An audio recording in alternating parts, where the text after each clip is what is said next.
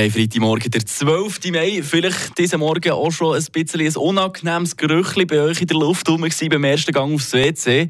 Ja, es ist wieder Spargelsaisonzeit, meine Damen und Herren. Und äh, Leandra, wie ist so deine Meinung? Spargel, Fan oder nicht so? Ich liebe sie heiß, die Scheiben. Hey, aber spätestens, wenn ich auf dem WC hocke, weiss ich wieder, wieso dass ich die Scheiben eben gleich nicht nur liebe. Weil je nachdem, wo du auf dem WC hockst, kann das auch so mässig unangenehm sein. Wortwörtlich, definitiv. Gehen wir doch dem schnell heute zusammen nachher.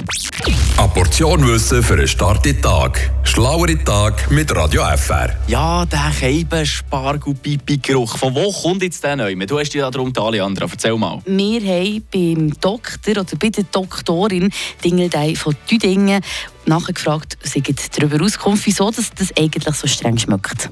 Der beißende Geruch vom Urin nach dem Spargelgenuss, der sehr schnell auftritt, den kann man also entweder haben oder nicht haben. Das ist ein sehr interessantes Phänomen.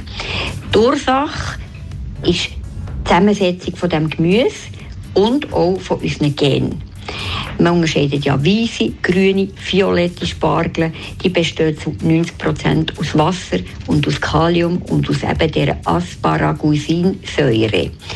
Diese Säure ist wichtig für das Überleben der Spargel, vor allem für das Überleben von denen, die unter der Erde wachsen. Da kommt es häufiger vor.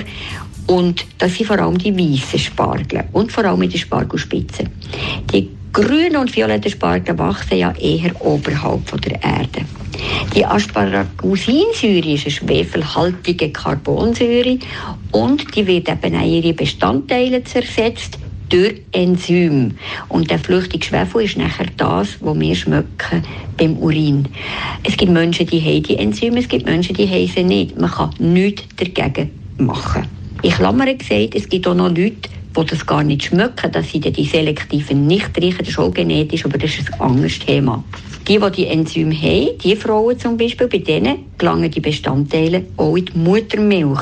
Wenn also eine Frau frisch stillen und nun Stillschwierigkeiten hat, dann könnte das eventuell daran liegen, dass das Baby gar nicht gerne die Spargelmilch hat und dass man wahrscheinlich für die Menüplanung ohne Spargel Betracht ziehen Philipp, jetzt würde es mich gleich noch wundern, weiße oder grüne oder jetzt so, um, haben wir auch gelernt, es gibt violette Spargel. Welche würde ich bevorzugen?